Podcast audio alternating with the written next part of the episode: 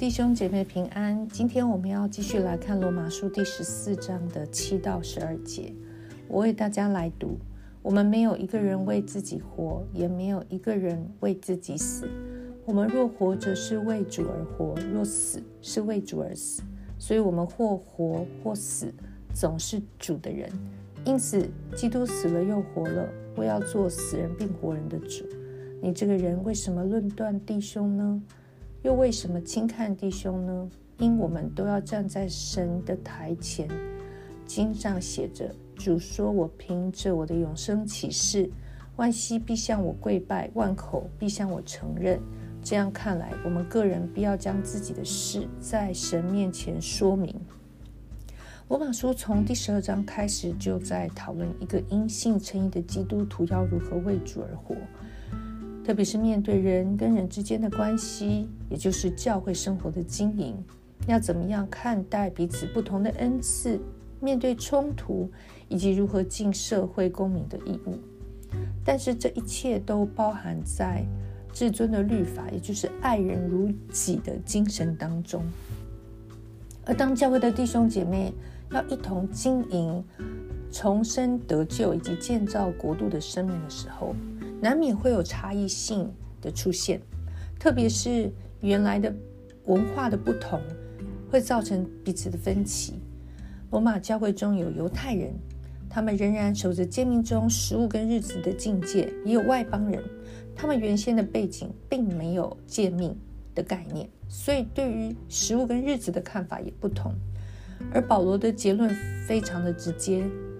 饮食或者是日子，不管是有境界，或者是没有境界，都要为了主，都是要为了感谢主。所以，若是有人守主日是为了表明纪念那一天是耶稣复活的日子，他就也可以把这个延伸成守一个日子，就是延伸成守每个日子。有人认为旧约中神定规洁净的食物才能吃，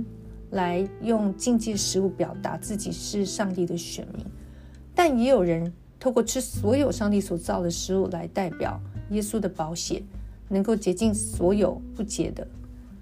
或这样或那样，目标都要很明确，都是要为了主和感谢主，只是采取的方式不同。所以从这一章的第七节到十三节也是延续同样的主题。你会发现保罗一开始就说：“我们没有一个人是为自己活。”所以他是说我们。也就是以教会为整体来看，如果教会为整体来看，没有一个人是为自己活或为自己死，我们都要一起为主活，一起为主死，因为我们或活或死，总是主的人。也就是教会的使命是要成为一体，共同的为主活跟死。每一个弟兄姐妹，因为同样连于。元首基督，我们都属于他，所以我们共同的每一个日子也属他，共同所做的每一件事也是为了感谢主。所以这里说到，我们或活或死都是主的人，所以我们的行动、吃喝，我们的每个日子也都应该是为了耶稣，不是为了我们的喜好或显示个人是否特别的圣洁完全。这一切的行动或选择，都是要让耶稣显大。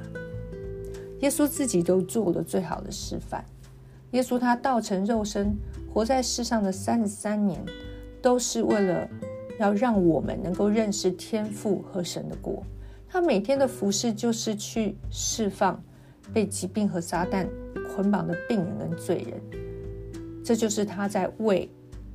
我们活。耶稣的死也是为了我们付上罪的代价，他复活也是为了让我们看见他胜过了死亡跟罪的权势。所以，耶稣不管他的死跟复活，都是为了天父的旨意可以完成。他的顺服使他成了死人跟活人的主，也就是他的活跟死，叫所有原本在灵里头死亡的罪人都能够复活。都能够为他而活，所以每一个因信称义的人，我们的命都是耶稣用他的死跟活买赎回来的。而且他还要把新的生命赐给我们，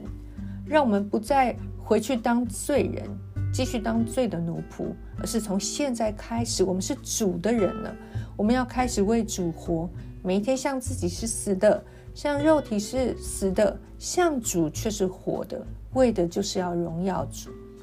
所以，假如耶稣的死或活都是为了完成天父的旨意，也是为了拯救我们，那我们这一切被他买赎回来的人，也要做耶稣所做的，让我们的每一天死跟活，都要让人们看见天父跟神的国度，也能够因为我们进入到耶稣基督的恩典当中，让耶稣基督的死跟活的能力。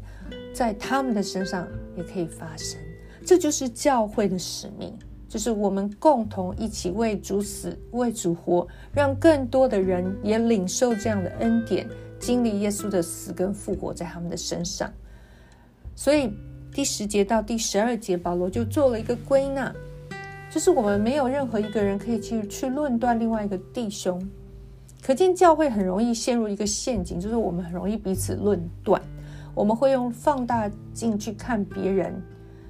怎么活、怎么死，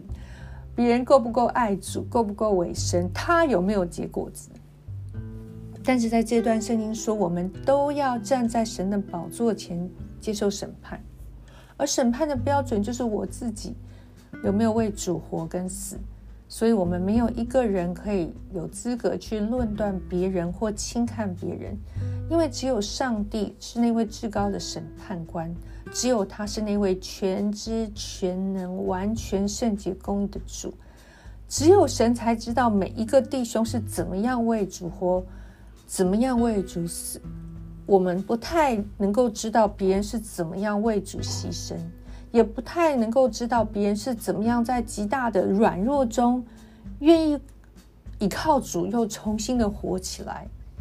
所以，我们每一个人都要为自己负责，因为都要向上帝交账。你最清楚你每一个行动背后的动机，到底是为了自己，还是为了主？有可能在别人的眼前，我们活得超级刚强。真的是为主死跟活，但有可能我们里面的动机是为了彰显自己有多么的敬虔，或者是你看到一个很软弱的弟兄，你觉得他很不 OK，但是其实在他的里面，一次又一次的决定靠着主重新站立起来。所以保罗引用了以赛亚书第四四十五章说到的：“主说我凭着我的永生启示，万膝必向我跪拜，万口必向我承认。”这样看来，保罗做了一个结论：我们个人必要将自己的事在上帝面前说明。